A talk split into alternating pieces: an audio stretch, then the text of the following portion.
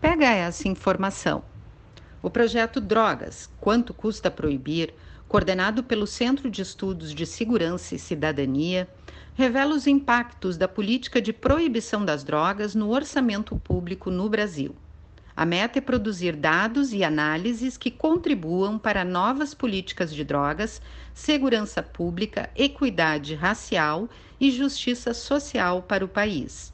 No site da iniciativa, podemos, através de uma calculadora virtual, conhecer o impacto da proibição das drogas sobre o orçamento público do Rio de Janeiro e São Paulo.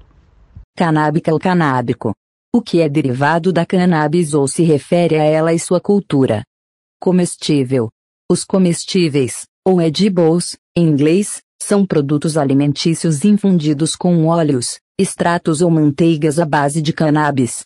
O famoso brisadeiro é exemplo clássico de um comestível de maconha, mas biscoitos, brownies, balas, chocolates e outros doces, além de bebidas e até pães fazem parte da categoria. Dispensários de cannabis legal costumam vender manteigas ou óleos com infusão de maconha para que pacientes façam suas próprias receitas. No consumo de comestível de cannabis, os efeitos demoram mais para surgir e são diferentes da cannabis inalada. Floração. Período necessário para uma planta produzir flores maduras. Os tempos de floração da cannabis são afetados pelo tempo de exposição diária ao sol ou outras luzes, com exceção das variedades do tipo ruderalis, que floresce automaticamente. Pito do pango. Pango, diamba, liamba, fumo de Angola, veneno africano ou maconha, assim era chamada a cannabis por escravizados, e sua proibição foi imposta em 1830, na época do Império.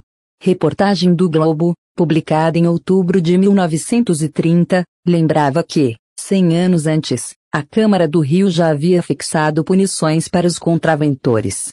No grupo estavam incluídos o vendedor do pango, que pagaria multa, e os escravos e mais pessoas que dele usarem, sendo punidos, em três dias de cadeia.